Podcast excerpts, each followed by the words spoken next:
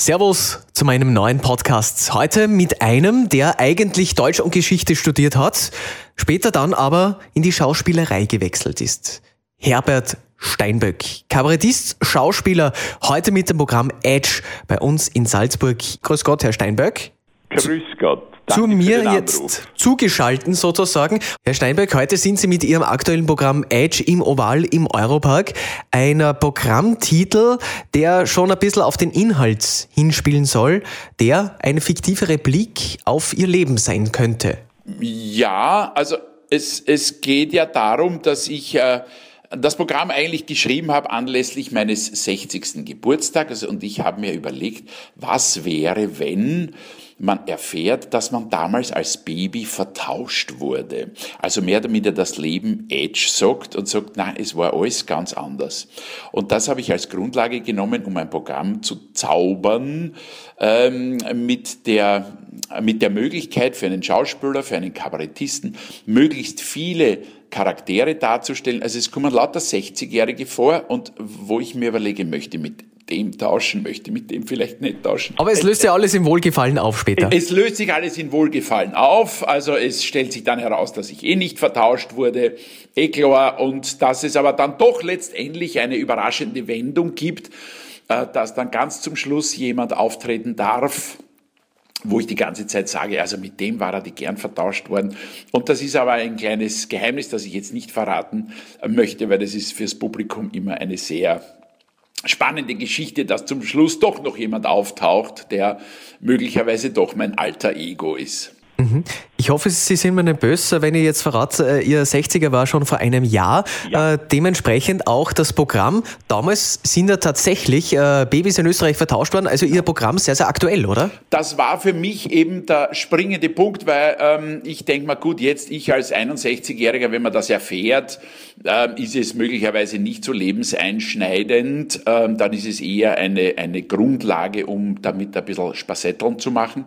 Aber ähm, die Grundlage war eine Frau, eine, eine Grazerin, die, glaube ich, 23-jährig erfährt, dass sie nicht, äh, dass ihre Eltern nicht ihre leiblichen Eltern sind. Das stelle ich mir so dramatisch vor, äh, dass diese junge Frau nun erfährt, äh, irgendwo gibt's meine Eltern und keiner weiß, wo sind die. Und umgekehrt, die Eltern, die sie nun großgezogen haben, wissen auch, da draußen ist irgendwo unser Kind und unser leibliches Kind. Und wir wissen nicht, wo das ist, aber dieses Kind, das wir großgezogen haben, lieben wir wie unser eigenes Kind. Also ich glaube, das ist ein, ein sehr durchaus auch ernster Ansatz ähm, und äh, ja, so, so eine lustige Geschichte ist es, wenn man es im wahren Leben erfahren sollte, wohl dann doch nicht. Aber ich als, als eben als Kabarettist, als Schauspieler habe die Möglichkeit, das zu überhöhen, dass es eigentlich zwei Stunden gute Laune bedeutet und das quasi nur ein Vehikel ist, um einfach viele schauspielerische Möglichkeiten auszupacken. Ihr tatsächliches Leben, wenn wir da ganz kurz drauf eingehen können, ähm, Sie haben ja schon wirklich alles ausprobiert und das sehr, sehr erfolgreich, wenn ich das so sagen kann. Äh, Fernsehen zum Beispiel? Ja, meine Lebenspfade sind sehr gewunden. Also ich bin in was gibt es Neues? Also ich war ja ursprünglich elf Jahre auch Lehrer und, und gelernter Sozialarbeiter und dann in der Schauspielerei. Da habe ich auch eigentlich schon vieles außer, außer Film, Fernsehen und, äh, habe ich auch alles gemacht von was gibt es Neues. Ich fange jetzt am Montag äh, Proben an, wieder in der Volksoper. Da habe ich eine sehr, sehr schöne Rolle in einer Benatzky-Operette. Also ich singe auch sehr gern und habe habe hab wirklich schon sehr viel gemacht. Ja. Aber begonnen hat alles eigentlich mit dem Gerold Rudle, der auch Regie geführt hat, weil da habe ich mir gedacht, ah, das ist hier ein bisschen sein, ein Bogen, ähm, weil äh, er auch wenn wir künstlerisch nicht mehr so viel miteinander machen, ein, ein ganz wichtiger Lebensmensch und Freund ist. Und es war eine wirklich gute Entscheidung, ihn ins Boot zu holen, weil er hat äh, wirklich, also die Regie war ganz großartig und hat mir sehr in der Erarbeitung dieses Programms geholfen. Was mich äh, sehr interessiert ist, Sie haben ja Deutsch und Geschichte studiert, waren dann auch Lehrer, haben unterrichtet an verschiedenen Gymnasien in Wien. Ja. Warum dann auf einmal der Wechsel in die Schauspielerei? Sie waren dann am Wiener Volkstheater, haben die Schauspielerschule absolviert 1987. Warum jetzt unbedingt der Wechsel von Lehrer auf äh, Schauspieler oder Kabarettist sogar? Das, das ist also vieles zufällig passiert in meinem Leben. Ich wollte eigentlich immer Schauspieler werden. Das war mein Plan. Aber meine Eltern hatten natürlich andere Pläne. Eh klar, das ist ein zu luftiger Beruf. Und da musste ich was Anständiges lernen. Und da habe ich halt das Lehramt gemacht und habe eigentlich, da habe ich schon unterrichtet und es war klar, also ich werde mit der Schauspielerei nichts mehr zu tun haben. Ich habe mir teilweise das Studium mit Kindertheater verdient. Also ich war immer sehr theateraffin. Und da hat eben das Volkstheater die Schule neu eröffnet und das habe ich zufällig in der Zeitung gelesen. Und da haben wir gedacht, ja wurscht, da war ich schon 26, gehst halt hin. Also mehr als das sagen, sie nehmen mich nicht, kann er nicht sein. Und die haben mich dann wirklich genommen und da bin ich dann in der Schule in eine halbe Lehrverpflichtung gegangen und habe die Ausbildung eben neben dem Unterrichten abgeschlossen. Und da habe ich mir gedacht, also das muss jetzt ein Wink sein. Und dann bin ich eben ähm, ähm habe hab ich klassisches Theater in Deutschland gespielt und das hat mir aber dann überhaupt nicht gefallen. Und äh, da bin ich wieder zurück in die Schule und der Gerold Rudle, mit dem ich die Schauspielschule gemacht habe, der war auch eher frustriert vom, von der Schauspielerei und haben gesagt, da machen wir doch selber was. Das können wir also einfach nur so nebenbei, schauen wir mal. Und dann haben wir unser erstes Programm, das Butterkipferl, geschrieben und das hat dann eingeschlagen wie eine Bombe. Und wir haben gedacht, wir wollen ja eigentlich als Schauspieler reüssieren und nicht Kabarettisten. Wir haben halt zufällig in einem Kabaretthaus gespielt, aber wir haben lauter kleine Mini-Dramen, kleine Theaterstückchen gespielt.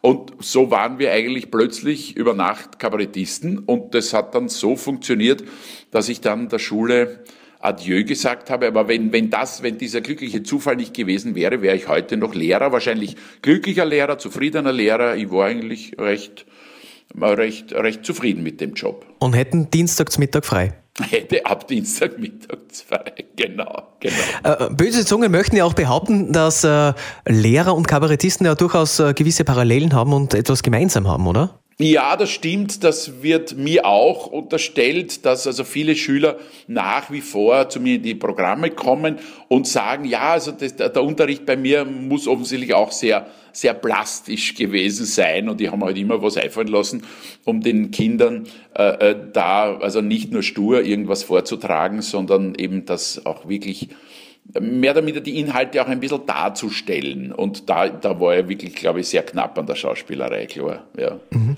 Ähm, ich bin ein Kind der 80er, 90er Jahre. Aufgewachsen bin ich immer, also das war so ein typischer äh, Samstagnachmittag, war die liebe Familie. Mhm. Und Sie haben die dann 2007 sozusagen wieder zum Leben erweckt, oder? Genau, das war, das war im Rahmen des ORF, die liebe Familie Reloaded.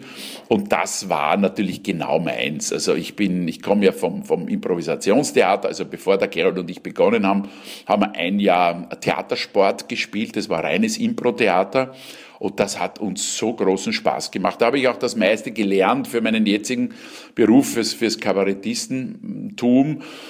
Und der ORF hat eben diese Geschichte angeboten und das war ja nur Improvisation und da, da war ich, als dieser Herr Lafitte, war ich wirklich einfach gut aufgehoben und das hat mir wirklich ganz großen Spaß gemacht. Also das ist, also dem weine ich hinterher, dass das leider äh, dann ähm, vom ORF nicht mehr weiter produziert wurde, weil da hatte ich wirklich, also echt großen Spaß bei der Geschichte. Gerade so Stegreif-Theater oder Stegreif-Schauspielerei bietet ja gewaltige Herausforderungen, möchte ich sagen, oder?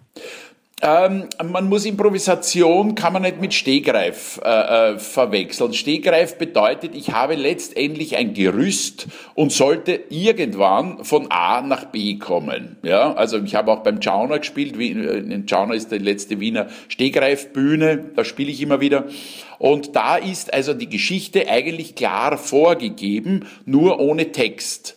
Also das heißt, man, man weiß, der, der Bauer muss zum Schluss die Resi kriegen, Ende. Ja, das ist in der Improvisation nicht so. In der Improvisation, äh weiß ich nicht, gibt es den Titel, wir spielen jetzt das Drama, äh, das lustige Interview. Und los geht's, ich muss irgendwas spielen und keine Ahnung, wo es beginnt, keine Ahnung, wo es endet, sollte aber natürlich einen schönen dramaturgischen Bogen haben, Höhepunkt und dann einen Schluss. Also das, das sind ein bisschen zwei Paar Schuhe. Aber beides sehr interessante Sujets für, für, einen, für einen Schauspieler und für einen Kabarettisten ganz besonders. Herbert Steinböck, Sie treten heute Abend im Oval im Europark auf und haben dementsprechende Konkurrenz heute bei uns in Salzburg. Ich weiß nicht, ob Sie das wissen. Heute ist großes Europa League-Spiel. Rückspiel zwischen Red Bull Salzburg und Club Brügge oh. aus Belgien. Und dann haben wir auch noch die Hohe Jagdmesse bei uns in Salzburg. Und äh, in Salzburg ist es was, die Hohe Jagd. Die Parkplätze sind schon seit in der Früh weg. Also da haben Sie sich heute einen ordentlichen Termin ausgesucht. Okay, aha, da habe ich Konkurrenz. Und, und, auf der anderen Seite bin ich froh, dass ich, dass ich äh, ausverkauft bin. Ich glaube, es gibt nur ein, zwei Restkarten. Aber, aber na, also da habe ich ja wirklich Konkurrenz. Ne? Da muss ich schauen, dass ich schnell spiele, weil vielleicht geht es sich noch aus, dass wir uns das Match noch, äh, zumindest die zweite Halbzeit anschauen können. Das müsste klappen. Auf jeden Fall spricht es für Sie, wenn Sie trotz dieser Konkurrenz auf jeden Fall ausverkauft sind. Ja, also diesbezüglich äh, habe ich das noch gar nicht so zu schätzen gewusst und dank Ihrer Information werde ich jetzt mit stolz geschwellter Brust Richtung Salzburg fahren. Wunderbar. Herbert Steinböck, dann vielen herzlichen Dank, dass Sie sich diese Zeit auch äh, genommen haben und vor allem auch diesen technischen Herausforderungen gestellt haben. Ich wünsche Ihnen heute auf jeden Fall viel Erfolg bei uns in Salzburg. Vielen, vielen herzlichen Dank. Danke für das nette Interview und äh, das nächste Mal gerne wieder. Einen Link zu Herbert Steinböck findet ihr unten in der Videobeschreibung und auch seine Programme als DVD erhältlich bei Amazon. Die Links packe ich euch unten rein. Wenn es euch gefallen hat, dann würde ich mich freuen, wenn ihr diesen Podcast abonniert. freue mich schon auf euch und auf neue Interviewpartner.